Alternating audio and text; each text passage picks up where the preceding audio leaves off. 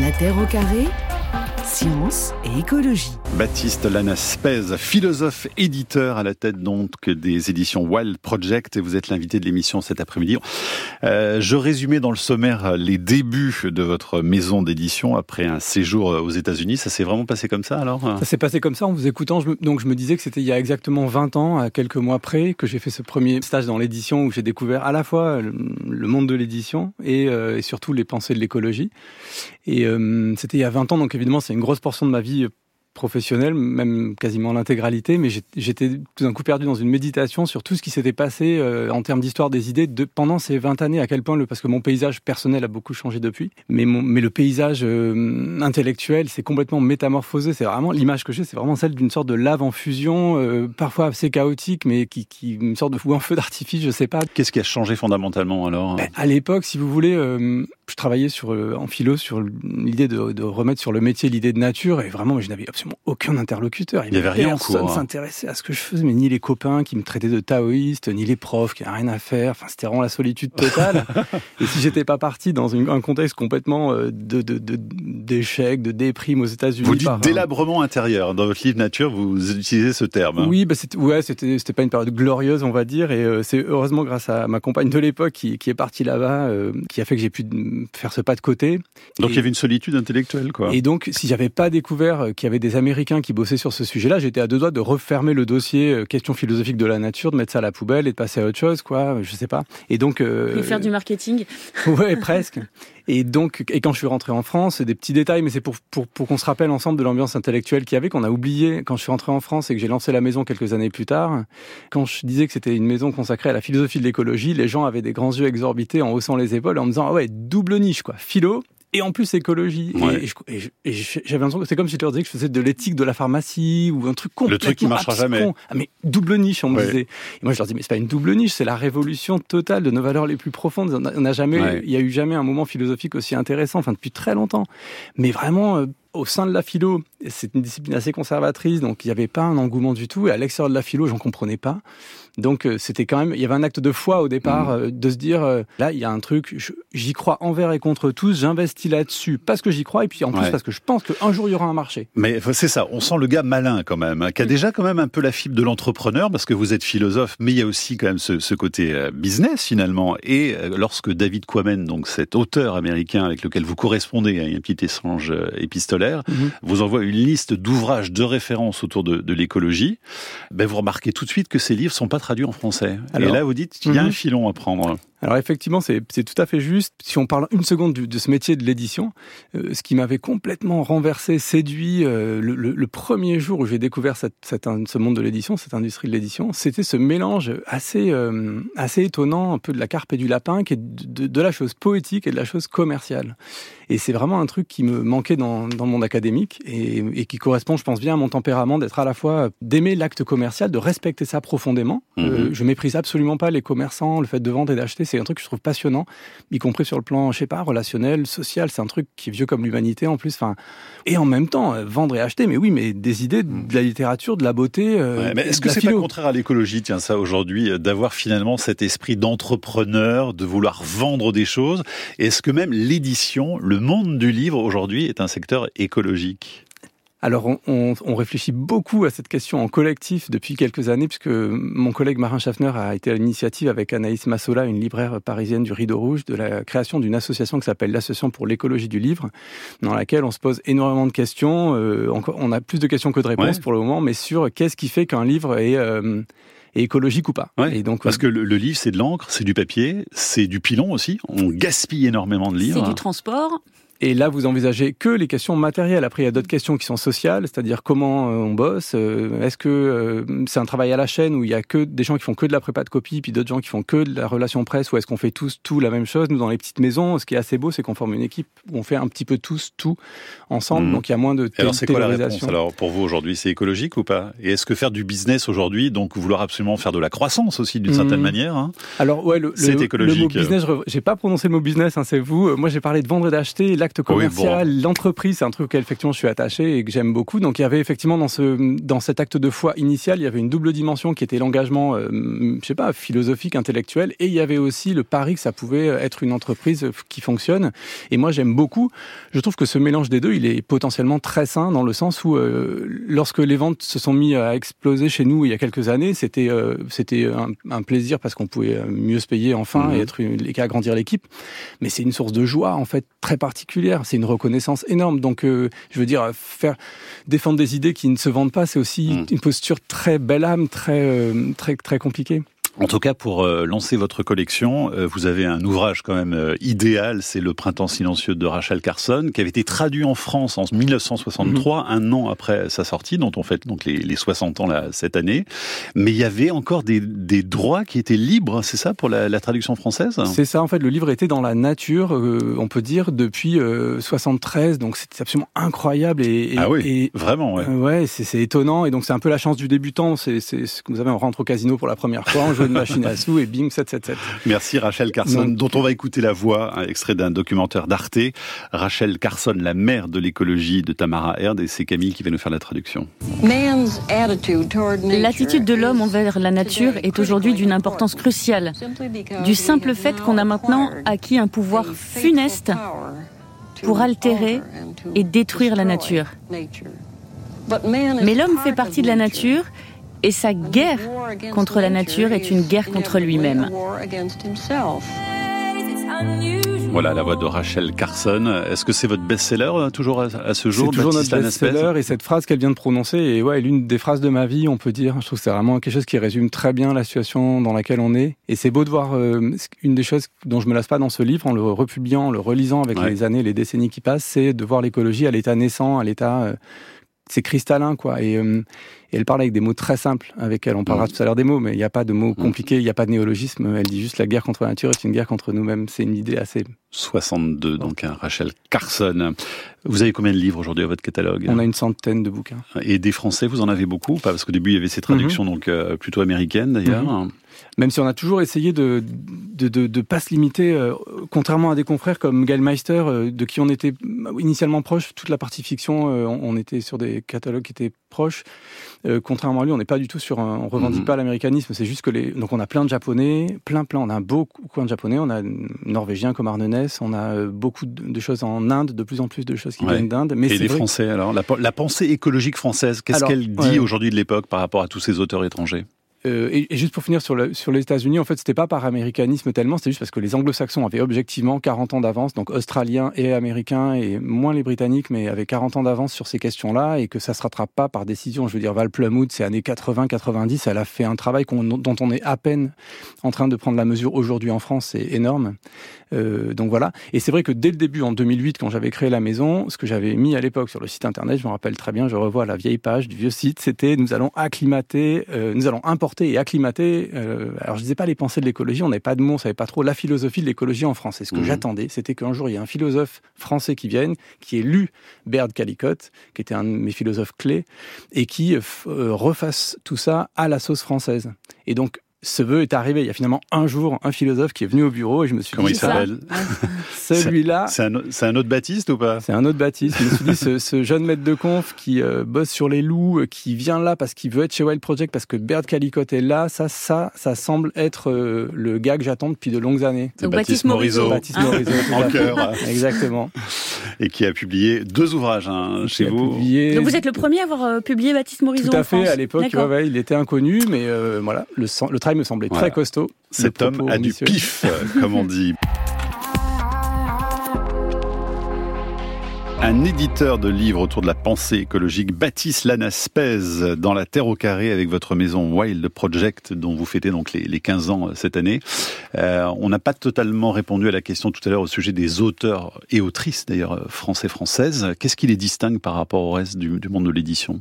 Ouais, c'est un point intéressant parce que la raison pour laquelle les traductions ont pris une place importante dans notre catalogue, c'était à la fois une raison euh, pragmatique, qui est que quand vous créez une maison d'édition nouvelle, euh, en général, vous n'êtes pas couvert d'auteurs euh, français puisque vous n'existez pas par définition. Donc le recours à l'étranger est toujours une solution pratique, on va dire intelligente, pour construire un propos, un fond, Les livres un existent, il y a qu'à les traduire, quoi, finalement. Voilà, donc ça coûte très cher à traduire, mais ça permet de construire un propos. Et puis là, c'était de toute façon une nécessité, puisqu'encore une fois, on retombe sur cette avance énorme des mondes anglo-saxons sur ces questions-là, pour des tas de raisons qui seraient trop longs de, de- d'examiner. Puis en plus, c'est que c'est compliqué, on ne sait pas exactement, mais bref.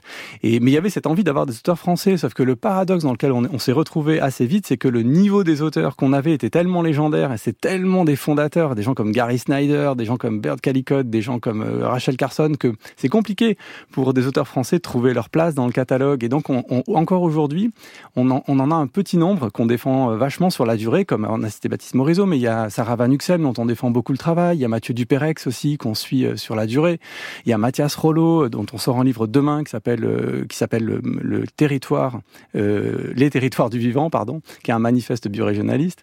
Et donc, on, multiplie ces compagnonnages-là de long terme avec des Français, mais c'est vrai que le, le- le catalogue reste marqué par l'international. Mais c'est quoi un bon auteur français alors pour vous? Qu'est-ce que vous demandez à un auteur qui vient vous apporter un manuscrit aujourd'hui dans le cadre de euh, ces humanismes Mhm. écologiques, euh, ouais, ces humanités écologiques. ces humanités écologiques ouais. Euh, eh ben effectivement, c'est vrai que ce qui est pour nous un bon auteur français, c'est pas forcément la même chose pour pour d'autres maisons euh, sur ces mêmes sujets. Chez nous, je pense qu'un un bon auteur, ça va être quelqu'un qui a qui a une pris connaissance de façon fine du corpus. Et c'est un corpus énorme, donc donc on peut pas en prendre connaissance en un an ou deux. C'est quelqu'un qui bosse depuis longtemps, qui a compris le corpus et qui a une faculté de création telle qu'il va nous pondre un truc qui n'a pas été fait par les anglo-saxons. Mhm. Parce qu'on reçoit beaucoup, beaucoup de manuscrits tous les jours de gens qui ont, qui ont pas pris connaissance finement du corpus, qui nous donnent des trucs qui sont des choses moins bien que ce qui a déjà été fait. Mais le, le- ce qui a déjà été fait est tellement énorme euh, que Mais vous êtes en train de déprimer les jeunes auteurs là, on non déprime pas, mais on place. biz- Bizarrement, on est une petite maison qui place la barre assez haut. Et il m'arrive souvent de, de, de voir des manuscrits chouettes qu'on examine et qu'on retrouve ensuite à la découverte ou chez au seuil que nous on a refusé. C'est assez étonnant. Et justement, euh, Jean-Marc Jancovici serait arrivé chez vous avec le projet du Monde sans fin, qui est quand même la plus grosse vente de l'année. Mhm. hein. Est-ce que vous l'auriez accepté ou pas? Eh ben, euh, il, il est il est possible que euh, on, enfin, les, les, c'est- étrange à dire, mais il est possible que euh, qu'on ait décidé de pas le faire parce que sur cette question, on trouve qu'il est sur une question qui est fondamentale, la prospective écolo, on peut l'appeler la prospective écologique ou le renouvellement écologique de la tradition prospective ou la planification écologique, je sais pas comment il faut. En tout cas, le futur, ces questions-là, elle est à mes yeux complètement centrale. Mais nous, on mise sur une, un tandem qui, euh, qui est euh, le fondateur de la permaculture, euh, David Holmgren, il bosse sur ce sujet depuis 20 ans, d'une façon qui est beaucoup moins, euh, qui est beaucoup moins planificatrice, gaulienne que, que Jean Covici, qui est beaucoup plus pluraliste et selon nous qui est, qui est très belle. Et on publie donc demain, euh, 3 février, un livre de lui qui s'appelle Comment s'orienter, Mmh. qui est défendu, qui a été, c'est des textes qui ont été rassemblés, traduits et présentés par un, un, un mec extraordinaire qui s'appelle Sébastien Marot, qui est un philosophe de l'architecture, à mon avis, l'un des tout meilleurs en France aujourd'hui, et qui est le, un peu le représentant, le développeur des idées de Holmgren en France. Et donc c'est vrai que euh, il y a des moments où on est, on va défendre ce bouquin-là qui est pas forcément celui qui passe le plus à la télé, Mhm. mais euh, mais qui nous semble correspondre plus à notre fibre. Et comme on est une petite maison avec des et là je vais parler euh, de finances. On est une petite maison avec des charges euh, fixes qui sont basses. On n'a pas un gros train de vie. On peut se permettre de faire des choix qui sont des choix de cœur et d'intelligence. Ouais, enfin, Jean-Marc pas- Jancovici, 500 000 exemplaires, vous vous en seriez euh, peut-être bien contenté, non? J'aurais été content, Hein? mais ce que je veux dire, c'est que parfois on a une capacité aussi à faire des choix qui vont pas forcément rencontrer euh, euh, le grand public, mais, mais euh, on est heureux dans ce qu'on fait. Et parfois, vous vous mordez pas un peu les doigts parce que du coup, depuis 2008, il y a une énorme concurrence qui s'est Mhm. qui est apparue aussi. Maintenant, toutes les maisons d'édition, je pense, font euh, de l'écologie. Est-ce que du coup, c'est pas un peu plus difficile aussi pour vous de Alors, euh, il y a eu un moment vers 2019 où j'ai cru qu'on était mort parce que la maison n'avait pas vraiment décollé et je voyais arriver des grosses machines avec des collections qui sont chouettes, avec des belles choses comme le travail de Christophe Bonneuil au, au Seuil chez Anthropocène. où Il y a des très belles choses, des livres que j'aime beaucoup. Ou euh, ce que tu es en train de faire Monde Sauvage. euh, Actes Sud Actes Sud, euh, ouais. ouais, chez Actes Sud, avec des auteurs que nous on avait pu- publiés d'ailleurs. c'était Baptiste Morisot ça hein, prenait de- vachement de place. Et, et donc, il y a un moment, je me suis dit que c'était foutu pour nous. Et très bizarrement, c'est l'inverse qui s'est produit. C'est que lorsque ces grandes maisons ont contribué, ces grosses maisons, vous distinguez les grandes et grosses, mais ces grosses maisons ont contribué à augmenter la table écologie euh, en librairie. Mhm. Bizarrement, Wild Project est monté avec. Ce qui fait que sur le plan de l'écologie, aujourd'hui, Wild Project fait partie des maisons qui sont en dialogue et qui sont aussi présentes. Alors, avec, je veux absolument mentionner ça, c'est hyper important, qui sont là avec trois, quatre autres maisons qui sont nées dans les mêmes années, 2008, 9, 10. Euh, Passagers clandestins, Rue de l'Échiquier, Édition Dehors, qui sont des confrères que j'aime énormément parce qu'on est né au même moment, à l'époque où personne n'y croyait, il n'y avait pas de marché. Mais votre, votre explosion, euh, Baptiste Lanaspez, mhm. vous l'identifiez euh, exactement à quelle période C'est vraiment 2019. Donc c'est euh, après cette année 2018 où c'est passé tellement de choses dans le monde de l'écologie, hein, parce qu'on rappelle que quand même 2018 ça a été une période charnière. Il y a eu Greta, il y a eu les manifs, il y a eu le départ de Nicolas Hulot, il y a eu énormément de choses. Et un sujet qui est devenu central, l'écologie dans la société. C'est vraiment, euh, c'était devenu incontournable. Il y a plein de facteurs. C'est aussi l'année où on a fêté nos 10 ans. Tout d'un coup, il y a une centaine de libraires qui ont décidé de faire une OP pour nos 10 ans. Ça a vachement joué. Il y a eu plein, plein de choses différentes. Mais j'insiste sur le fait que ces maisons d'édition qui étaient là avant, donc Passagers clandestins, dehors, rue de l'Échiquier, Wild Project, ce que j'aime chez elles, d'abord, elles, elles ont toutes non seulement survécu, mais elles se sont toutes bien développées, ce qui n'est mm. pas évident. Voilà. Et ensuite, comme elles ont saisi aussi l'écologie assez tôt, euh, elles sont pour moi des lieux de référence. Aujourd'hui, il y a une sorte, si vous regardez ce qui se produit, Empêcheur de penser en rang, j'ai oublié Éco-société aussi au Canada, qui est formidable, il y en a 5-6. Et ça, c'est pour moi, c'est on fait une sorte de, on a une sorte de conversation entre éditeurs où on voit nos catalogues, on s'observe amicalement, on a souvent des bonnes relations d'ailleurs, et on, et on, il y a vraiment, enfin, je suis inspiré par leur travail et je pense qu'ils le sont aussi par le nôtre. Il y a un vrai compagnonnage là. C'est quoi l'esprit aujourd'hui justement de, de votre maison d'édition, la ligne éditoriale presque, on pourrait dire par rapport même à il y a 13 ans? Est-ce que les, les choses ont beaucoup évolué? Vers quoi vous vous dirigez? Comment est-ce que vous caractérisez finalement ce que vous éditez là? Alors il y a eu effectivement une ligne, une, une une coupe, pas une coupure, mais il y a eu clairement une démarcation temporelle dans cette année 2019. Justement, c'était euh, en 2019, c'était l'année où pour la première fois, je n'arrivais plus à me tenir au courant de la bibliographie sur l'écologie en France, alors qu'avant, il y avait quatre, cinq livres qui se couraient après. Je veux dire, c'était facile de les lire. Et là, euh, comme j'y arrivais plus, c'est là que j'ai demandé à celui qui est devenu mon collègue euh, Marin Schaffner, euh, ce jeune homme que je connaissais pas bien, j'ai demandé est-ce qu'on pourrait pas faire un bouquin dans lequel on interviewerait 20 personnes aujourd'hui qui sont un peu des personnes clés dans les pensées de l'écologie et qui nous qui ferait une sorte de cartographie de là où on en est? Parce qu'il y a ce côté l'avant-fusion, feu d'artifice, ça part dans tous les sens, mais on s'y perd un peu et même les plus experts des plus experts s'y perdent. Donc on a besoin d'un bouquin boussole un petit peu. Et donc Marin a fait ce livre qui s'appelle un seul commun, qui est vraiment un livre auquel je suis très attaché aussi. Et on s'est dit que ce livre venait clore une décennie de travail qui était initialement parce que c'était euh, euh, sur les humanités écologiques justement qui était très tourné vers le monde académique et vers l'effort qu'on a eu pendant une décennie, c'était de donner à l'écologie une crédibilité intellectuelle, de faire en sorte qu'à la Sorbonne, on arrête de ricaner de l'écologie, que dans les sciences sociales, dans les sciences humaines, on arrête de ricaner de ça. Alors, c'est pas le, uniquement le travail de Wild Project qui a cet objectif a été atteint. Aujourd'hui, l'écologie est hyper importante à la fac, c'est pas que nous, c'est je dire c'est encore ça votre ligne éditoriale aujourd'hui? Non, justement. Ah ça c'était c'était on a soldé quelque chose, mais c'est important de rappeler le travail qu'on a fait pendant dix ans, ouais. Et donc, à partir de là, on, a bien vu qu'il fallait redéfinir, réinventer euh, la ligne éditoriale, et ça se fait pas en une seule fois. Et puis, on avait un vaste et grand projet qui nous a pris dix ans. Je savais que ça prendrait dix ans, ce truc-là, de, rentrer dans la fac avec l'écologie, c'est pas rien. Et donc, aujourd'hui, Et donc, aujourd'hui, suite à, un peu de suspense, mais suite à de longues discussions avec l'équipe, avec des nouveaux bouquins qui rentrent, etc., petit à petit, ce, ce qui euh, nous a semblé euh, le nécessaire, naturel, important, c'est d'aller vers l'application politique de tout cet immense patrimoine euh, philosophique qu'on a emmagasiné. Et donc aujourd'hui, notre baseline, je dirais, c'est euh, vraiment d'aller vers les sociétés écologiques de demain. Alors qu'est-ce que ça veut dire les sociétés écologiques? Ça s'oppose aux sociétés industrielles. C'est une notion qui vient de Ivan Illich. Et donc la mise en œuvre des sociétés écologiques, je pense qu'on ne peut pas vraiment avoir d'autres projets sérieux aujourd'hui. Par contre, qu'est-ce que c'est? Personne ne le sait. C'est très complexe. Donc on donne 10 ans pour voir ce que ça pourrait donner.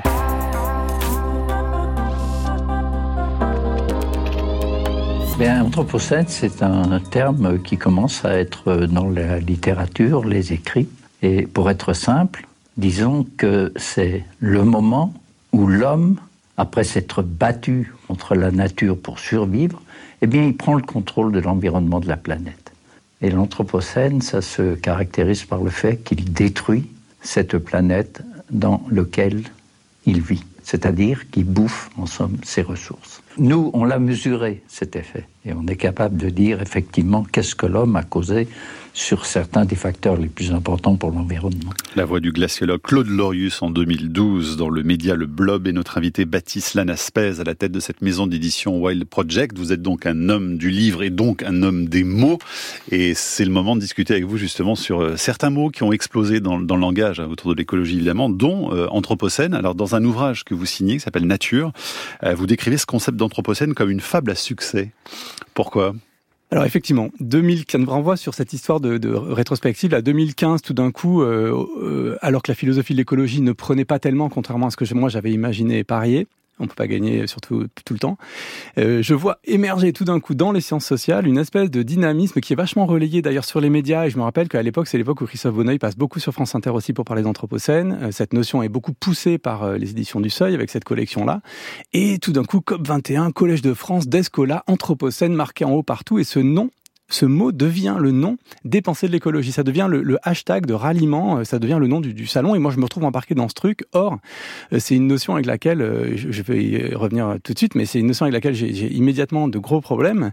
Et, et je suis un peu médusé jusqu'à ce que j'ose dire publiquement que cette notion me pose d'énormes problèmes. Et heureusement, ma collègue Émilie H, qui est donc une des hum, fondatrices de l'écoféminisme en France, me dit Ah, mais il n'y a pas que toi, moi aussi j'ai un souci. Et Vandana Shiva aussi, vous êtes quand même quelques-uns à trouver que ce mot est un peu le truc le plus grave qu'est-ce qui soit arrivé à l'écologie politique. Alors, ce qui pose problème, à mon avis, ce qui est juste, l'intuition qui est juste dans l'idée d'anthropocène, c'est que comme ce qu'on vit actuellement est une donc ce qu'on appelle crise écologique, mais il faut un peu expliquer c'est quoi la crise écologique. En fait, c'est une extinction de masse, comme on le rappelle parfois.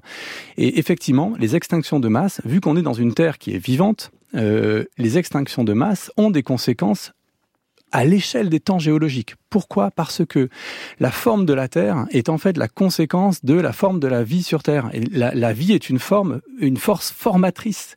Euh, je veux dire, le, tout bêtement, le calcaire est le résultat euh, des, animaux marins. Enfin, donc la, Terre est fabriquée par le vivant, ce vivant se reconfigure, euh, on a une nouvelle période géologique qui commence. Donc, euh, dans les trois dernières ères géologiques, depuis le Cambrien, il y a eu le Paléozoïque, l'ère des animaux anciens, donc les poissons. Après, il y a eu le Mésozoïque, l'ère des animaux Ce que vous voulez dire, c'est que finalement, ce concept d'anthropocène, il remet trop l'homme au centre des choses, alors, même que là, on parle de temps géologique. Voilà, mais juste pour finir sur ça, il y a eu le Mésozoïque avec 200 millions d'années de dinosaures qui ont régné, et puis depuis 66 millions d'années, il y a donc le Cénozoïque, cette période dans laquelle on est, cette ère, pardon, géologique dans laquelle on est, et ça, ça fait 66 millions d'années. Et euh, à chaque fois, entre ces périodes, il y a eu une extinction de masse. Donc si nous vivons une extinction de masse aujourd'hui, il est possible et probable que nous soyons au seuil d'une nouvelle période géologique. Mais d'abord, premièrement, l'unité de temps des périodes géologiques, c'est le million d'années. Donc, annoncer, vouloir nommer dès maintenant une future période géologique, ça n'est plus de la science, c'est de la science-fiction totale. Mmh. Alors c'est chouette, moi j'aime bien la science-fiction, mais il faut voir de quoi on parle. Soit c'est de la science-fiction, soit c'est carrément un projet. Et si on dit que cette future ère géologique a déjà un nom, qu'elle s'appelle Anthropocène parce qu'elle est sous le signe d'Anthropos, ça veut dire qu'on a un projet qui est en fait de gérer la planète par notre euh, technique pour les millions d'années euh, qui viennent. Enfin, c'est complètement délirant. Et il y a eu un malentendu immense parce que euh, cette notion a été, elle vient des sciences de la Terre et des gens qui prônent la géo-ingénierie comme le premier mm. étant Paul Crutzen, qui se, qui se dit écologiste, mais en fait très géo-ingénierie, et elle a été reprise par les gens des sciences sociales, qui viennent de la socio de l'anthropo, qui ont vu un moyen d'accéder à l'écologie. Mais les écologistes, les gens vraiment de l'écologie politique, sont assez médusés par cette notion-là. Mm. Donc ça fait partie quand même de ces mots viraux, en tout cas qui ont explosé dans le, dans le débat public, hein, et qui ont, qui ont, pris la lumière en tous les cas. Hein. Alors voilà, euh, les années étant passées, je, je, je, suis aussi redescendu de cette espèce d'incompréhension et de colère initiale en me disant tout ça est quand même extrêmement intéressant, il se passe des mm. choses tous ces mots sont en train de malaxer l'opinion publique. On a eu Anthropocène de 2015 à 2017. 2017 à 2019, on a eu l'effondrement, qui, contrairement à Anthropocène... La collapsologie aussi. Alors oui, ça va avec, mais l'effondrement, ce qui est intéressant, c'est que ça n'avait pas été mis en œuvre par, euh, euh, ça n'avait pas été marketé. L'Anthropocène, ça avait été marketé par les éditions du Seuil. Euh, vraiment, c'était fait pour bah, ça. L'effondrement marketé, vous dites, enfin, il y a eu par exemple le livre de, bah oui, mais, ouais, mais c'est un bouquin que personne n'avait prédit son succès. Ils mm. ont publié plein des livres chez Anthropocène ou ailleurs où nous, il y a eu un succès viral d'effondrement qui était inédit. Et je trouve que quelque part, ce, ce mot-là, il a l'avantage de bien décrire ce que je disais tout à l'heure, c'est-à-dire que nous vivons une période d'extinction de masse et que c'est compliqué de considérer ça. Et le mot effondrement raconte ça. Mm. Et ensuite, depuis 2-3 ans, on est dans ce nouveau, une prolifération de ce mot qui est le vivant. Et donc on voit bien que jusqu'un peu à l'écœurement quand même, non hein Parce que tout le monde l'a en bouche. Hein on peut plus sortir une phrase aujourd'hui en parlant d'écologie sans évoquer le vivant. Mais je dirais que c'est pas grave parce qu'on est comme dans une espèce d'immense workshop. Il se passe exactement la même chose dans le domaine du féminisme et dans le domaine des questions post ou décoloniales. On est dans un moment de, où beaucoup de hashtags parce qu'il y a une sorte la société dans un moment de travail que moi je, je suis né en 77. J'ai jamais connu ça. Euh, c'est-à-dire qu'il y a des, des dynamiques militantes et des dynamiques intellectuelles qui sont poreuses et qui se croisent, qui, est qui sont fascinantes. Et donc on vit un moment historiquement, je trouve, très vivant. Baptiste Lanaspez, est-ce qu'il y a des mots au contraire qui euh, ont raté leur passage auprès du grand public, qui n'ont pas pris la lumière et qui sont restés vraiment dans le giron des intellectuels? Et euh, je vais vous emmener sur un mot particulier, parce que je pense à Gaïa, mhm. moi en particulier, qui a été popularisé en France par Bruno Latour. Alors moi aussi, j'ai ma petite catégorie des mots qui pourraient être viraux, qui devraient l'être et qui ne le sont pas. Et c'est toujours intéressant de voir pourquoi certains mots sont viraux, pourquoi d'autres ne le sont pas. Vous parlez de Gaïa, je l'avais mis dans ma liste des mots qui pourraient l'être ou qui mhm. Devraient l'être. C'est un mot structurant à plein d'égards, au niveau philosophique, au niveau scientifique aussi, parce qu'il a donné naissance à ce qu'on appelle les sciences du système Terre qui vont devenir un truc absolument colossal, qui trahit d'ailleurs en partie euh, Mais pourquoi il ne marche pas alors? Alors, il n'y a pas que Gaïa, il y a aussi la notion d'extinction. Elle n'est pas virale parce que l'extinction, c'est pas marrant, ça fait pas rêver, c'est pas très bankable, sauf que bon, c'est ça qui se passe aujourd'hui, donc il faudra en parler quand même. Et, euh, bah, extinction, pardon, mais il y a Extinction Rébellion qui l'a quand même un petit peu démocratisé. Mais Gaïa, Gaïa, euh, alors Gaïa, il s'est passé quelque chose quand même depuis dix ans, c'est que c'était une notion qui était, qui n'avait pas de crédibilité académique et que comme Bruno Latour l'a finalement endossé il y a quelques années, ça lui a donné euh, tout de suite. Ah bah pour le coup, donc elle est rentrée dans le monde académique, mais effectivement, alors elle était virale dans les années 70-80, Gaïa, par contre, dans les mondes New Age, etc. On va l'écouter justement, Bruno mhm. Latour. Ce sera l'occasion d'entendre sa voix. C'était en décembre dernier, en tout cas un documentaire diffusé en décembre dernier sur Arte. Si je voulais me simplifier la vie, j'aurais pas utilisé Gaïa parce que Gaïa a, compliqué, a beaucoup compliqué ma vie. Et, en particulier, parce que Lovelock invente ce, ce, fond, il, invente une idée extrêmement simple qui est euh, l'atmosphère n'est pas en, équilibre euh, thermodynamique. Il n'y a aucune raison pour qu'il y ait 30% euh, d'oxygène euh, dans l'atmosphère. L'oxygène réagit avec tout. Il aurait dû, il aurait dû disparaître depuis longtemps. Et il compare avec l'atmosphère de Mars et il dit c'est pas la peine d'aller sur Mars je sais qu'il n'y a pas de vie là-bas, mais il n'y a pas de Gaïa là-haut. C'est là où arrive cette question qui est fondamentale dans la nouvelle cosmologie, c'est que la question fondamentale, c'est l'habitabilité de la planète. Comment on la rendu habitable, comment on la maintient habitable, et comment on lutte contre ceux qui la rendent inhabitable. C'est pour ça que c'est important que ce soit un mythe euh, en même temps, Gaïa. Parce que c'est à la fois un concept scientifique, mais c'est clairement aussi le nom d'un changement de cosmologie. Et Gaïa précisément parce que c'est un terme hybride, plus qu'hybride, mythologique, politique euh, et scientifique, est un beau nom. Voilà, Bruno Latour, Baptiste Lanaspez, autour de, de ce mot Gaïa. Hein. Alors effectivement, je pense que Gaïa, c'est une des choses les plus importantes qui soit passée euh, au XXe siècle en, écologie politique. C'est vraiment un, truc central. Et alors nous, on est plutôt, chez Wild Project, on est plutôt dans le Gaïa d'ailleurs de Lynn Margulis, qui est la biologiste qui a donné sa crédibilité scientifique à la théorie au départ fumeuse de James Lovelock, qui n'était pas très crédible parce qu'il n'était pas biologiste. Et Lynn Margulis, elle a, elle a fait plusieurs révolutions théoriques majeures euh, au XXe siècle. Et, c'est, une des choses qu'elle montre, c'est comment notre corps, le corps de tous les êtres vivants, récapitule l'histoire de Gaïa à travers la forme même de nos cellules qui comportent des, des, des bactéries euh, qui sont euh, anaérobies, qui datent de la période d'avant l'oxygénation de la mmh. Terre. Et donc tout notre corps, tout notre fonctionnement récapitule ces 4 milliards d'années sur Terre. Donc il y a aussi presque une anthropologie gaïenne euh, dans la façon dont on perçoit notre propre être, notre propre corps, qui est très très belle chez Lynn Margulis, dont on a publié le livre Microcosmos. Comment on fait pour rendre accessible au plus grand nombre justement ces idées autour de, de l'écologie que vous défendez, au-delà des cercles intello ou militants d'ailleurs aussi? C'est une vraie question pour vous aujourd'hui? Alors c'est oui, c'est populariser l'écologie C'est notre projet clairement dans la deuxième décennie Parce que vu l'urgence qu'il y a autour de l'écologie, il faut aussi toucher euh, toute la population. Hein. Tout à fait, ouais. Ben, c'est pour ça qu'on a lancé depuis 2019 cette collection de poches qui est pleine de manuels, d'anthologies, de livres, de manifestes, de livres très abordables. Maintenant qu'on a accumulé ce patrimoine philosophique, il fallait d'abord construire quelque... Nous, on appelle ça euh, l'abbaye. Il fallait construire l'abbaye pour pouvoir ensuite aller évangéliser à l'extérieur. Mais on a construit l'abbaye, oh c'est bon. Et maintenant... Euh, Vous faites peur, là. Tout le monde va pas forcément adhérer à la Peu importe qu'on adhère à la métaphore ou pas, mais en tout cas, ça, ça dit bien le fait qu'il fallait construire un patrimoine euh, solide, hein, parce qu'il n'y avait aucune crédibilité intellectuelle de tout ça il y a 15 ans. On peine à mm. s'en rappeler, mais c'était vraiment le désert. Et donc maintenant qu'on a ça, effectivement, on évangélise. C'est vraiment ce qu'on fait avec euh, la collection de poches avec Mara Schaffner. Parler des mots euh, il y a un instant, euh, avec un mot qui vous tient particulièrement à cœur, c'est celui de nature. C'est même carrément un mot que vous souhaitez réhabiliter. Hein. Il, y a, un engagement fort autour de ce mot. Hein. En fait, il y a une controverse au sein des pensées de l'écologie pour ou contre l'usage de ce mot-là. Et moi, c'est un mot qui me tient à cœur depuis le début. Alors, en, un mot, euh, ce que, ce que j'ai à dire sur cette notion en un mot, c'est que en fait, la destruction moderne de l'idée de nature a été un préalable à la destruction du monde autour de nous. Et donc, il a fallu d'abord détruire l'idée de la nature comme une totalité organique, micro microcosmos, macrocosmos dans laquelle on est prise pour pouvoir la détruire. Donc il a fallu la dégrader en disant que c'était l'autre de la culture et pas l'autre égal, l'autre moins noble. Et ce qui est très intéressant dans ce mot, c'est que ce pôle nature, donc moins noble que la culture, c'est le pôle auquel on renvoie aussi dans la, une logique patriarcale, les femmes, et dans une logique coloniale, les indigènes. Et donc il est dans l'ordre des choses, dans la guerre contre la nature, que les indigènes meurent ou deviennent des gens civilisés, avec une cravate, et que les femmes, elles, qui sont donc pas capables de logos, mais juste du côté peut-être de l'éros ou de la passion, de la pulsion, restent à leur place et ne soient pas dans cette grande guerre contre la nature. Donc en attaquant ce mot, ça me permet de tisser ensemble les trois fils de ce qui se passe aujourd'hui dans les sociétés européennes, ce fil de ce dynamisme féministe décolonial et écologique à la fois. Et ce que je pense et ce que cette notion me permet de dire, c'est que on peut pas, si on veut, enfin, on a besoin à la fois de désarmer le patriarcat, de décoloniser le monde et de d'arrêter de détruire la vie sur Terre. Ça paraît intimidant. Chacun des trois paraît impossible, mais en fait, si on fait les trois à la fois, là, c'est un projet de société, ce qu'on appelle les sociétés écologiques. Et c'est autour de ce vieux mot le plus ancien de tous, qui nous vient des Grecs, des Latins, que j'arrive à essayer d'articuler tout ça. Et pourquoi vous n'avez pas du coup nommé votre maison d'édition Nature et Wild Project? Pourquoi d'ailleurs avoir choisi l'anglais? C'est une bonne question. C'était un choix de 2008, donc ça date un peu. Et c'était pour rendre aussi hommage au fait que c'était très anglo-saxon à l'époque. C'était aussi un hommage à David si Quammen. Si c'était à refaire, vous l'appelleriez Nature, par exemple? Si c'était à refaire, je ne sais, je ne sais pas si je l'appellerais Wild Project. Je ne sais pas, par contre, si je l'appellerais Nature pour autant. J'en sais rien. Mais en tout cas, c'était, en tout cas, c'est bien pour mon, ma profession de foi à moi que ce livre s'appelle Nature. C'est chez Anamosa. Il faut oui, rappeler c'est pas ça votre maison d'édition. Hein. Dans une collection très intéressante qui s'appelle Le mot est faible et qui concerne ce qu'on appelle la politique du langage, c'est-à-dire tout ce dont on parle depuis une demi-heure. C'est aussi pour ça que je voulais que ce livre soit dans cette belle collection chez Anamosa.